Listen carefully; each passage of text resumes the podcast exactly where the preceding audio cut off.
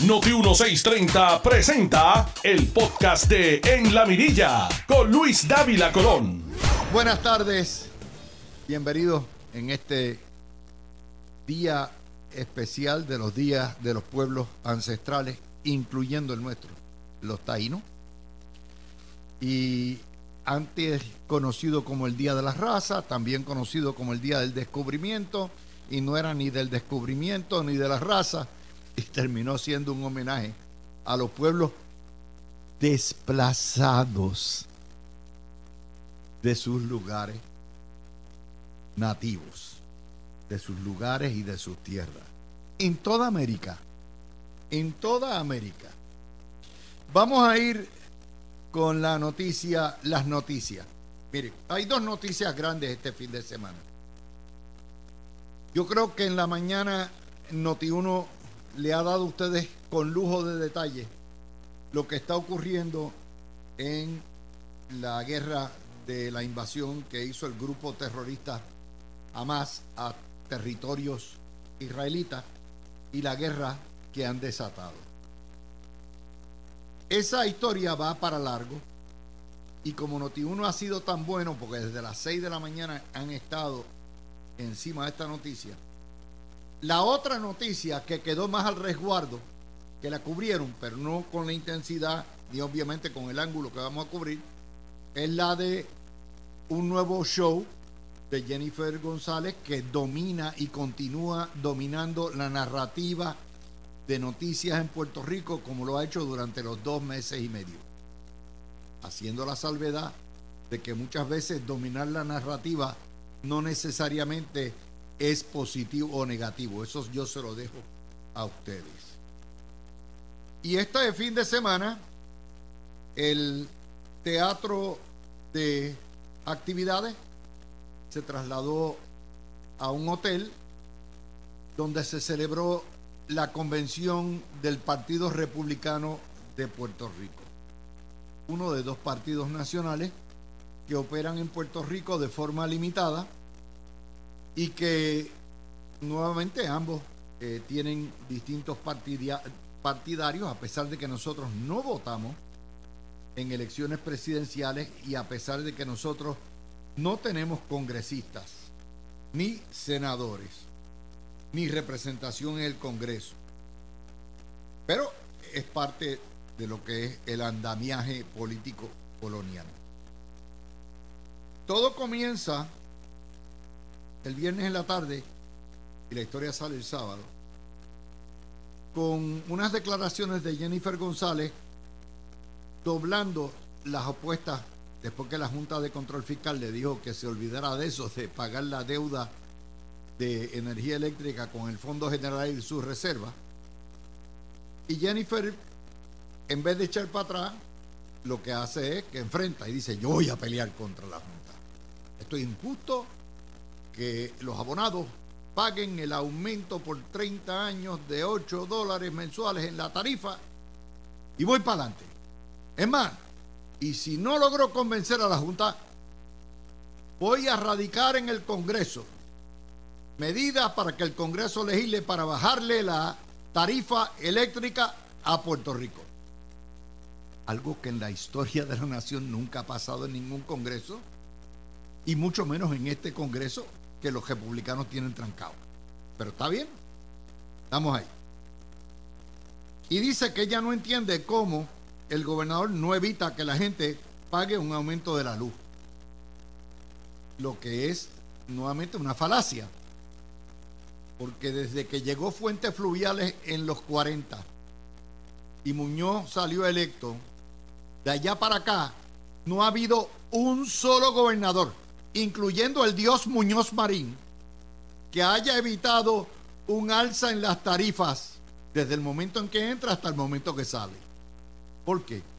Porque el alza en las tarifas no tiene que ver con lo que dicen o quieren decir los gobernantes, sino con las reglas del mercado, particularmente los costos de los convenios colectivos, los costos del petróleo, los costos de inflación, los cambios que hay, todo ese tipo de cosas y en la vida todo es ir a subir, ustedes lo saben.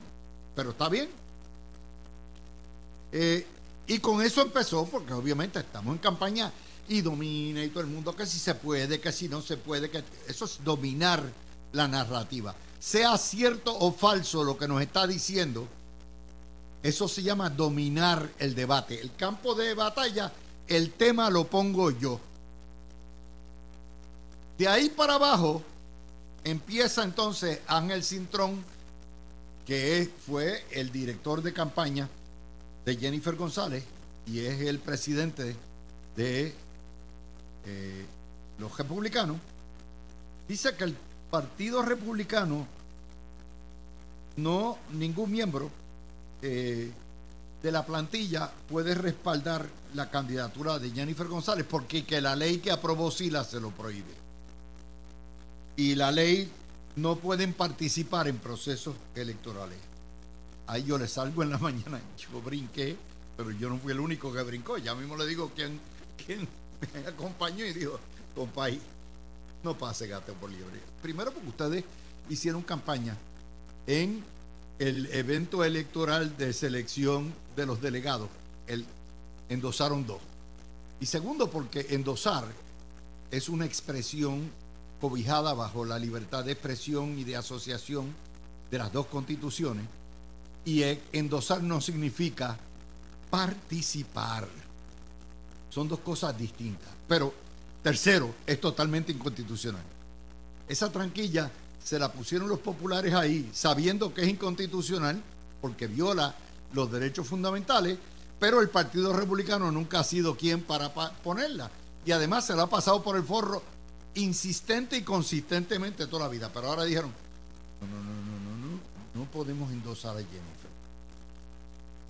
Cuando todo el mundo sabe que la convención se prepara perfectamente en coordinación para apoyar a Jennifer González, pero es un apoyo, es un culipandeo. Bueno, eh, estamos, no podemos, pero, pero sí, pero es, es eso.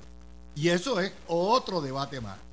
Y ahí sale Quiquito cuando leyó eso, se le, el café se le fue completo. O sea, la tostada se le atrancó y Quiquito dice, ¿what? ¿Cómo que el Partido Republicano no puede endosar a su funcionaria de mayor rango electa? Es una locura. Es un embuste. Y sale Tomás Rivera Schatz. Y Tommy les dijo, ¿What? Estamos hablando de dos republicanos. Esto no es Dávila Colón. Dos republicanos le caen a palo al Partido Republicano. Y por allá sale doña Miriam y dice, deben endosarla, a pesar de que yo no la endoso, porque es un derecho endosarla y republicanos tenemos que ayudar al republicano a pesar de que yo no lo voy a ayudar. Esto es una locura. Pero eso fue el debate en la mañana del sábado. En lo que ustedes estaban yendo al supermercado y a la compra, yo estaba siguiendo las noticias. Bueno, ahí están. Y entonces sueltan el mensajito. Va sin oposición el general José Reyes, que como vicepresidente en campana. Lo presentan en sociedad ayer. ¿Quién es general José Reyes? Un patriota, un servidor público de primer orden, dirigió la Guardia Nacional, está eminentemente cualificado, sería un excelente candidato, no importa, a pesar de que hay excelentes candidatos, y lo tiran así por la izquierda. Eh, ¿Y usted va a ser candidato? Eh, eh, yo Em, estoy considerándolo, pero voy para vicepresidente, obviamente van en entry. Ya ella lo había dicho, pero es parte del sainete político. Y ponen al pobre general Reyes en este sainete. Entonces, yo me imagino, ¿verdad? Que, que es un show, pero, pero está ahí. Y como les dije, un buen hombre, un buen candidato, una buena selección, pero no deja de ser el entry oficial. Bueno, extraoficial del Partido Republicano para ir y sustituir a Pedro Pierluisi, pero no los pueden endosar. Ustedes vieron el chiste, o sea, Esto es maravilloso. Esto es maravilloso. Entonces viene la asamblea de los jóvenes, tienen que votar. Y en la asamblea de los jóvenes le salió chueco. Eligen un joven republicano que es de Pierluisi. Y Pedro Pierluisi viene y se retrata y saca a Aurelio Agelvis, que es el presidente de, los de la Juventud Demócrata. Sale Checa, ¿eh? o Queca, Queca. Retrata, que, y entonces sale republicano. Porque obviamente allí estaba Edwin Mundo y estaban los otros republicanos. Y aquellos, mitad de los republicanos están, ¿por qué? Pues la mayoría de los alcaldes son republicanos, están con Pierluisi y estaban allí infiltrados. No infiltrados, en realidad estaban. Y entonces empiezan a echarle la culpa que si el club exclusivo, que si, que si Zoraidita Fonalleda, que si Jaimito Fonalleda. Déjame decir algo. Por donde quiera que pisen los Fonalleda, los republicanos tienen que besar. Y muchos de los PNP si no llega a ser por Zoraidita y por Jaimito, en Puerto Rico no hubiese partido republicano. Porque desde décadas han sido de verdad. Y mire, han puesto los billetes ahí. Así que caerle encima a Zoraida o caerle encima a Jaime Fonalleda, de nuevo adoptar el discurso este del socialismo. No, ellos son millonarios. Eh, ¿Qué hacen aquí? Esto es un club privado. No, carajo el Partido Republicano nunca ha prosperado en Puerto Rico, como no ha prosperado un partido religioso porque nunca tendrán mayoría. Y eso es una realidad. Como los demócratas tampoco pueden prosperar porque por sí solos no tienen mayoría, salvo que se reúnan los del Partido Popular con los del PNP. Pero dada las circunstancias que todo el mundo está segregado, pues están en eso. Y los pobres palos los cogieron los Fonalledas entonces. Entonces viene el día de eh, lo, que es la coronación. Ah, durante el día, los fotutos pagos, los, los blogueros eh, de Jennifer se activan y empiezan a atacar a todos los analistas y que todos los analistas estadistas son fotutos. No quedó títere con cabeza. Hasta a mí me metieron en el volteo. Está muy bien. Chévere, no hay problema. Peores cosas me han dicho a mí. Y cayó en Alex Delgado, el pobrecito Alex no es ni PNP, pues le cayeron a palo. Mercader, Iván Rivera, que tampoco es PNP, a palo. A Ramón Rosario, a Carmelo Gío, a Tomás Rivera Chats. También cogió su agua. Leo Díaz y David Colón atrás. Bueno, eso, los que analizamos noticias como profesión y como vocación, sabemos que eso va con el territorio. ¿Verdad? Y desde que Doña Cucú me cayó a palos en agosto primero, ya yo sé que eso iba a bajar por ahí para abajo. ¿Por qué?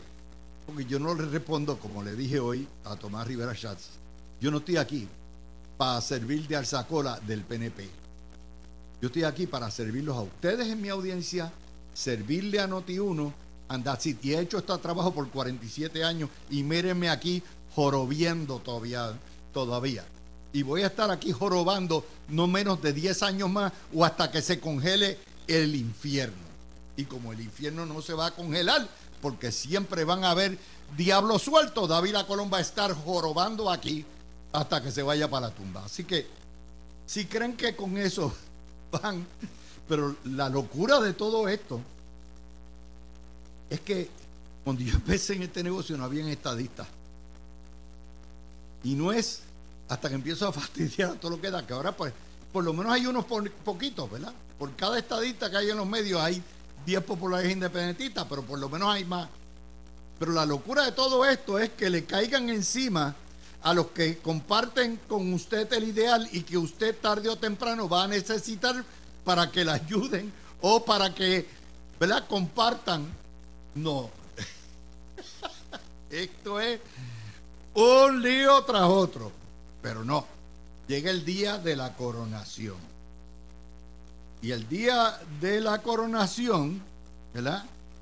Eh, por cierto, nos llaman fotutos, excelente. Honrado, doña Cucuza. Honrado. Eh, llega entonces. Ah, y antes de la coronación, viene la gran idea para el Partido para el Partido Nuevo Progresista. Ay, madre. Es que esto, Evelyn Vázquez va a coger para la alcaldía de Mayagüez esa fruta fresca, como le llama Tomás hoy. Va a correr. Pues, oiga, está, cuando uno está embarrado, hasta pasar por la letrina apesta. El PNP está liquidado. Lo que no contaban los republicanos era lo que yo les advertía aquí desde temprano a finales de julio y a principios de agosto. Que el caidismo, la guerra de unos contra otros, habría de afectar inclusive al Partido Republicano.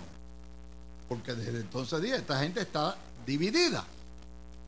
Y entonces llega el, el momento de la coronación, que no sin corona, que está Jennifer González. Y déjeme decirle una cosa, contrario a Iván y contrario a mi hermano Ramón, yo creo que fue la actividad proselitista más exitosa de Jennifer González.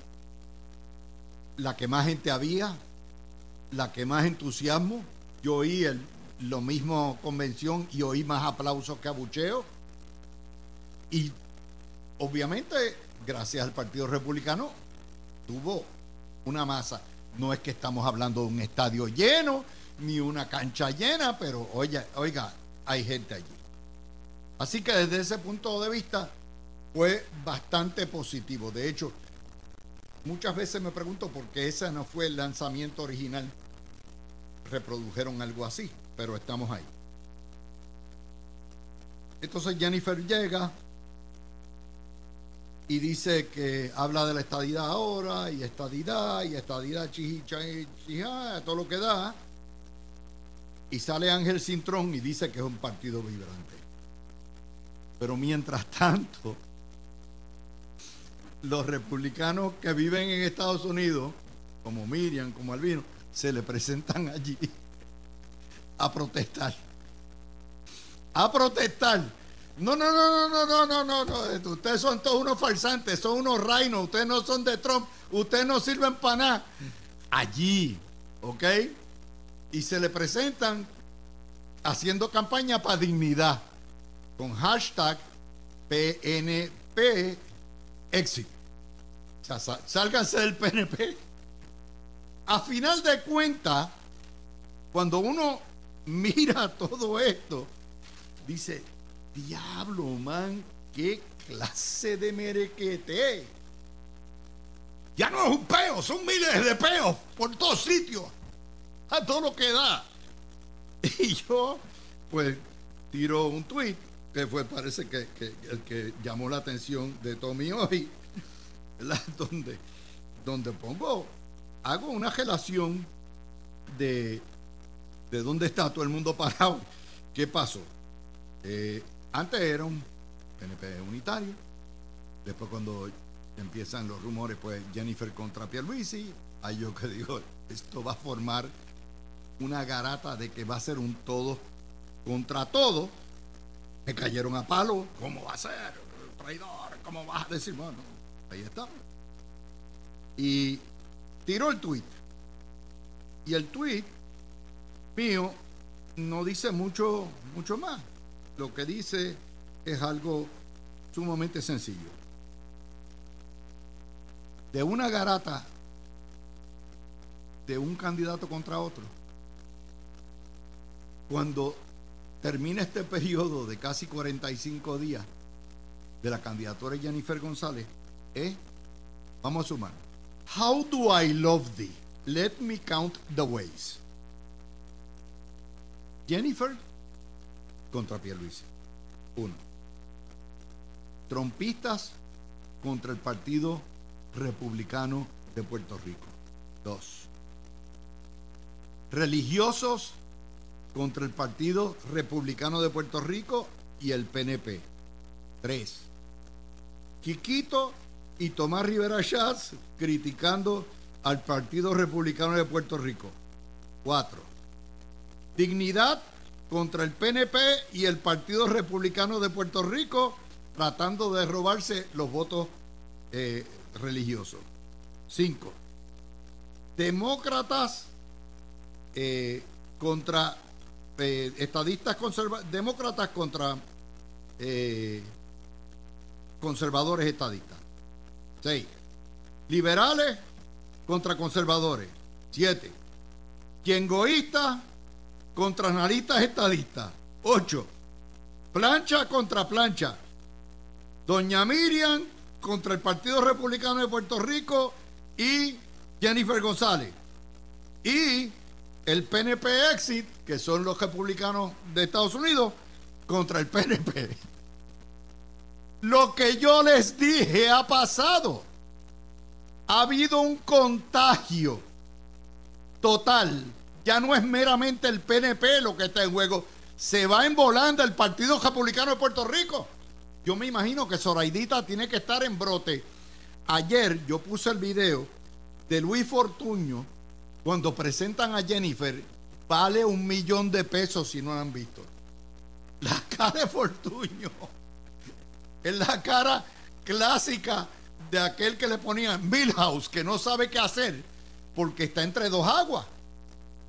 Como abogado y cabildero en Washington, Fortuño necesita tanto de la comisionada residente como del, del gobernador. Y entonces el gobernador fue su compañero de papeleta. Fue el que lo acompañó en las guerras del 2008 y el 2012. Y aquí tiene a Jennifer González, a la cual endosa pero no endosa, o no endosa pero endosa. Y la cara de, de Fortuño vale un millón. Y ese es el lío. Aquellas aguas trajeron estos lodos. Ya no, la pelea no es en el PNP nada más. Y el Partido Republicano, que debió haber endosado a Jennifer sin ningún embague, porque miren ahora lo que va a decir la oposición, Pierluisi y los PNP, si esta mujer ni en el partido suyo la pueden endosar que es un error táctico y estratégico de Ángel Cintrón, de Jennifer González y del Partido Republicano, porque anteriormente habían endosado. Y no hay nada malo en tener una quiniela republicana. Eso está chévere. Yo soy de los que creo que los estadistas si van a echar para adelante alguna vez, que lo dudo, pero si van a echar para adelante deben tener un frente unido entre demócratas y republicanos.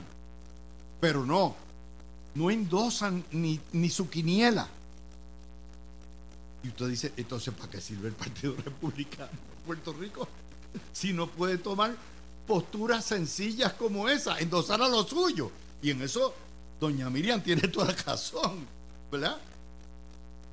Ese es la madre de los peos políticos. ¿Ok? Esto se regó, se contagió medio mundo. Y si a eso le sumamos que el PNP está peleando contra el nuevo día y la prensa, o sea, la prensa peleando contra ellos, usted le añade la mogolla, usted le añade todas las demás batallas que hay. Usted dice, ¿cómo diablos el PNP puede ganar la elección? No, el PNP está desintegrado. Como el partido eh, republicano se acaba de pegar un tiro ¿Por qué? Porque esas luchas fratricidas en un partido conservador como es el PNP, en un partido donde el republicanismo ha sido la viga de, y, el criadero de su mayoría de liderato, si usted mete una guerra de candidatura y se mete en esos líos, va a contagiar a todo el mundo. No es meramente los demócratas, ni cómo no queremos saber de los demócratas, ni esto. Es todo lo demás. Entonces salen los religiosos, salen los diásporos por allá de, republicanos, sale medio mundo. Abrió a can of worms, ¿ok? Una caja de Pandora.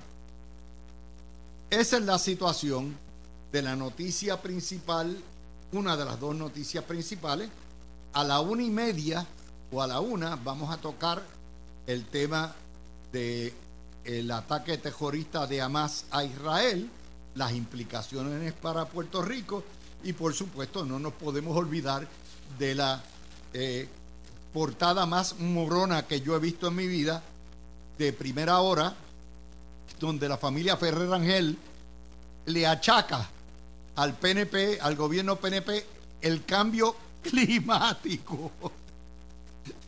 Es que Puerto Rico, la verdad es que somos, eh, eh, somos campeones en moronería, definitivamente. Regresamos ya mismito con Peter Miller y Ana Quintero. Tú escuchas el podcast de En la Mirilla con Luis Dávila Colón por Noti1630. Volvemos con ustedes, mis amigos, en todo esto. Quiero, quiero señalarles varias cosas eh, que me han dicho por ahí, por el Twitter. El hecho de que Tomás Rivera Schatz y yo no veamos ojo a ojo en muchas cosas no debe sorprenderlo. Tomás y yo hemos sido amigos por más de 30 años. Hemos siempre garateado, hemos coincidido, hemos peleado.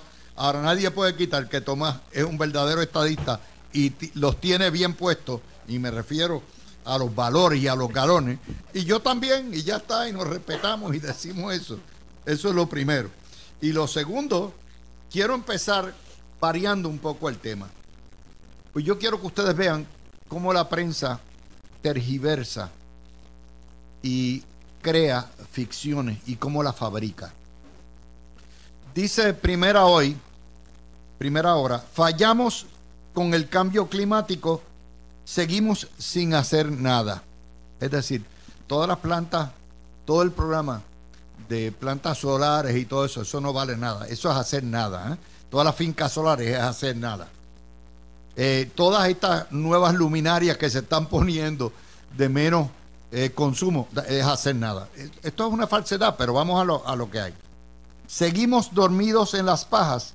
El gobierno incumple con políticas para combatir el cambio climático. No promovió la compra de vehículos híbridos. Ahora es el gobierno el que tiene que promover. Usted si va a comprar, es el gobierno el que se lo tiene que comprar. No ha hecho disposición correcta de desperdicio sólido. Las veces que el gobierno de Puerto Rico, no este, todos los anteriores, han tratado de poner plantas de disposición de servicios sólidos, de desperdicio sólido, el nuevo día, primera hora, y los secuaces de la prensa han sido los primeros en que se han opuesto. Y lo otro nos dice, eh, según la ley del 2019, o sea, en el 2019 se aprueba la ley, no, todavía estamos recuperando el huracán, nos pasaron los terremotos por encima, nos pasó una pandemia que nos encejó dos años, vino un gobierno compartido, la inflación se trepó en 8% y no se ha hecho nada. Y la culpa es de Pierluisi. Si subieron las temperaturas y se derriten los, los glaciares, la culpa es de Pierluisi por no hacer nada. Porque se supone que Pierluisi es Dios y puede parar el derretimiento del hielo y puede parar también el que suba el nivel del, mar. Y eso es culpa de Pierluisi. Ese es el periodismo de los Ferrer Rangel. Eso es el periodismo que todos los días engaña a un país cuya educación es octavo grado en promedio y le enseña ah, Pierluisi no paró el calentamiento global. Caramba, qué bandido. Peter Miller, empieza con eso. Bueno, Luis, lo, lo que pasa es que, o sea, Mira, Nuevo Día, preocupados los pepinianos por el futuro de su pueblo. Ok, pues esta es la edición San Sebastián del Nuevo Día. Eh, vocero, sin freno las muertes por conductores ebrios. Y la de primera hora que tú señalaste. ¿Y de qué está hablando todo el mundo? De que estamos a par de pasos de algo que está ocurriendo en Israel, que podría tener unas consecuencias fatales para el mundo completo. Y esta gente hablando de que si San Sebastián preocupó por... O sea, cuando se escriba la historia de por qué murió la prensa escrita, porque la prensa nunca va a morir, pero la prensa escrita está tan valiosa. Dicho sea de paso, el nuevo día hoy está en 40 páginas, vocero en 32 y primera hora que es gratis, igual que el vocero en 24 páginas. O sea que esto están, están con un pie ya metido en la fosa. Y no, yo no estoy diciendo que la prensa escrita, que, las noticias van a morir, todo lo contrario, están más vivas que nunca. Lo que va a a través de papel, ya ese no es el, el medio. Esta gente está perdido. El fin de semana del nuevo día fue portada loca tras portada loca. Y nada, ellos tienen el derecho bajo la primera enmienda de hacer ese tipo de cosas y nosotros tenemos el derecho de no patrocinarlo y no leerlo y no, y no, y no de contrarrestarlo. Quiero, quiero mencionar algo porque siempre a mí me están chavando con esto. En Puerto Rico hay cuatro periódicos, tres son gratis y solamente el nuevo día. Y yo no sé cuándo van a tener que irse gratis también porque esa, eso fue lo que, lo que hicimos en el 12 y eso es lo que ha predominado hasta el día de hoy. Um, pero si tú te desconectas de tu, de tu audiencia, estás condenado a que te vas a ir. O sea, en la radio y en la televisión es por ratings. Si tus ratings bajan a un punto que ya se sabe que no tienes audiencia, goodbye, te fuiste. Ellos están en esa, o sea, preocupados los pepinianos por el futuro. Bueno, fantástico, pero es una noticia a nivel isla. Sí, pero eso tiene el propósito de ensalzar la imagen de Javier Jiménez como un gran gobernante para restarle votos al PNP, ¿entiendes? De momento, todos los, todos los asambleístas de, de, dignidad tienen relevancia en la prensa y al igual que Javier Jiménez. ¿Por qué? Porque es la cuña del mismo palo. O sea, la agenda es destruir el PNP para que entre la mogolla independentista. Eso es lo que hay. Bueno, si estaban mirando las redes el fin de semana pasado, antes que entre Ana, ¿cuál era la, cuál era la esperanza blanca de, los de, los de los independentistas? Esa misma, que Javier Jiménez se chupe miles de votos del PNP. Recuerda que Pierluisi ganó por 20 mil votos y las, y las elecciones, con la excepción de las de Pedro Rosselló y las de Fortuño, las elecciones aquí son todas cerradas. Esa ha sido la tradición. es 1% básicamente. En el en una elección normal, 20 mil votos es menos del 1%. Pero mira, cualquiera que mire los resultados en San Sebastián sacó la realidad. Y la realidad es que en el 2020 eh, Javier Jiménez sacó 10 mil de los 14 mil votos que se emitieron allí y Pedro Pierluisi sacó 5 mil 100. O sea, el efecto de Javier Jiménez para Javier Jiménez, no para el PNP. para, para, Pepino. Eh, vamos con Ana. Ana, este manipuleo de la opinión pública decirle el gobierno incumple con las políticas para combatir el cambio climático parte de dos, dos falacias. La primera falacia de que un gobierno puede parar el cambio climático. Y la segunda falacia es de que el gobierno incumplió, estando el gobierno trancado con una legislatura que no aprueba nada y nuevamente en el medio de una pandemia y en el medio de una inflación de 9%. Sí, muy buenas tardes a ti, y a todos los radioescuchas y aquí a Peter.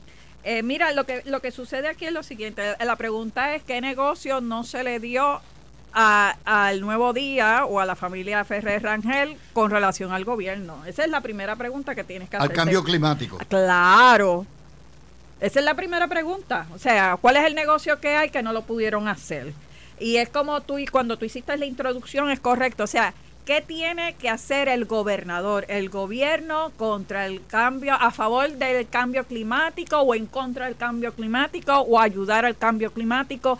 O sea, yo quisiera saber si la legislatura de Puerto Rico ha podido crear alguna medida a favor de que Puerto Rico le pongan como un toldo para que el sol no nos llegue tan, un filtro para que el sol no nos llegue tan fuerte y dañe las cosechas. Y que los huracanes. Dañe, los. No que no permita que los huracanes se desarrollen. O sea, ¿cuál es el proyecto de ley que tiene que hacer la legislatura? Porque en primera instancia se supone que la legislatura es la que haga esos movimientos para el, el gobernador aprobarlo o vis a vis, si el gobernador enviase una medida a esos fines, la legislatura se la aprobaría, va a estar a favor del nuevo día o a favor de quién, del pueblo de Puerto Rico. Esas son las primeras preguntas que nos tenemos que hacer. Es bien fácil sentarse de encargo, ¿verdad? Porque tienes, tú eres dueño de un periódico a decir tremendas sandeces. Aquí lo del, lo del cambio climático va más allá porque el cambio climático aquí nos está afectando y el, gobernador está tomando medidas. Por ejemplo, en las escuelas, que se están haciendo ya todos los arreglos, han empezado primero, la gente se queja. las escuelas son, eh, son estructuras que no tienen la facilidad para poner un andamiaje de tener un, un aire acondicionado, eh, un espacio cerrado, ¿verdad? Porque las escuelas aquí son abiertas, no son cerradas. O sea, en la cuestión de la electricidad todo ese tipo de cosas y se están empezando a hacer eso. Los abanicos que se pusieron en, los salones. ¿Ves? Es el gobierno sí está siendo proactivo dada la circunstancia del cambio climático. El que yo no el que el gobierno no apoye eh, que se compren vehículos híbridos. El gobierno puede decirle aquí, aquí todo el mundo le voy a dar un descuento por comprar vehículos eh, híbridos. No, porque tienen que ir a donde la Junta tienen que el gobierno local. Yo sé que el gobierno federal te da que te quita los impuestos cuando viene el carro pero la realidad es aquí a nivel local. Yo puedo poner mira el que compre eh, vehículos híbridos o vehículos nada más con carga eléctrica va a tener un descuento en las próximas planillas de tanto. No lo puede hacer ¿por qué? porque tenemos una junta como bien dice Luis que nos va a impedir eso porque todavía nosotros no hemos salido totalmente de la quiebra Así que, ¿cuál es el problema? Es un negocio. es, peor, que eso porque, por ejemplo, ¿qué está pasando? Vamos a tocar esto en la, en la, segunda hora, pero el conflicto de, allá en, Israel, eh, se van a molestar los los saudis y van a bajar la producción de petróleo. Eso fue lo que pasó en el 73. Ya subieron el precio y la franja de Gaza e Israel no producen petróleo. Eh, para que ya, lo que es el abuso. Ya este año, ya en par de ocasiones, la OPEC había bajado su producción. Eso te dice lo efectivo que es Biden. Estos tipos han bajado su producción, combinado con el hecho de que Biden quitó, prohibió mucha exploración en terrenos federales para fracking. Eso está haciendo que Estados Unidos está básicamente en máximo producción. ¿Quiere coger más miedo? La Reserva Federal de Petróleo está en un punto bien bajito. O sea que Estados Unidos ahora mismo está bien, bien eh, vulnerable. Pero si baja, el, si baja la producción del petróleo, ¿qué tiene que ver eso con Puerto Rico? Pues bendito sea el Señor. Todas las generadoras de Puerto la única, hay dos o tres, una es de diésel, pero esencialmente estamos a merced del petróleo todavía. Pero Peter, esos mismos periódicos ah, bueno, que se oponen son los mismos que se oponen a las fincas solares, a los abanicos que tú pones, a se oponen a todo lo que pudiera implicar bajar la huella de carbono. En términos prácticos, todavía lo solar no es la respuesta. Tú tendrías que básicamente, y lo, lo he dicho antes, lo voy a decir, Puerto Rico tiene la finca solar más grande del Caribe, está en Isabela, son como 300 cuerdas. Lo que te produce son 80 megavatios, la isla necesita como 3000. Así que tú tendrías que tener literalmente como 70, 80 eh, fincas de, 3000, de, de 300 cuerdas cada una con placas solares. El asunto de poner placas solares en todas las casas, que oigo a gente hablando de eso, esta es la solución. Wow, ¿tú sabes lo que cuesta eso? Eh, aquí hay gente que, lo está vendiendo, barato no es. So, en todo hay sus positivos y sus negativos. Aparte que energía. mira, el mejor ejemplo que tenemos es Texas. ¿Te recuerdas hace par de años que llegó un, una friolera allí y se congeló todo? Tú escuchaste el podcast de En la Mirilla con Luis Dávila Colón en Noti 1630.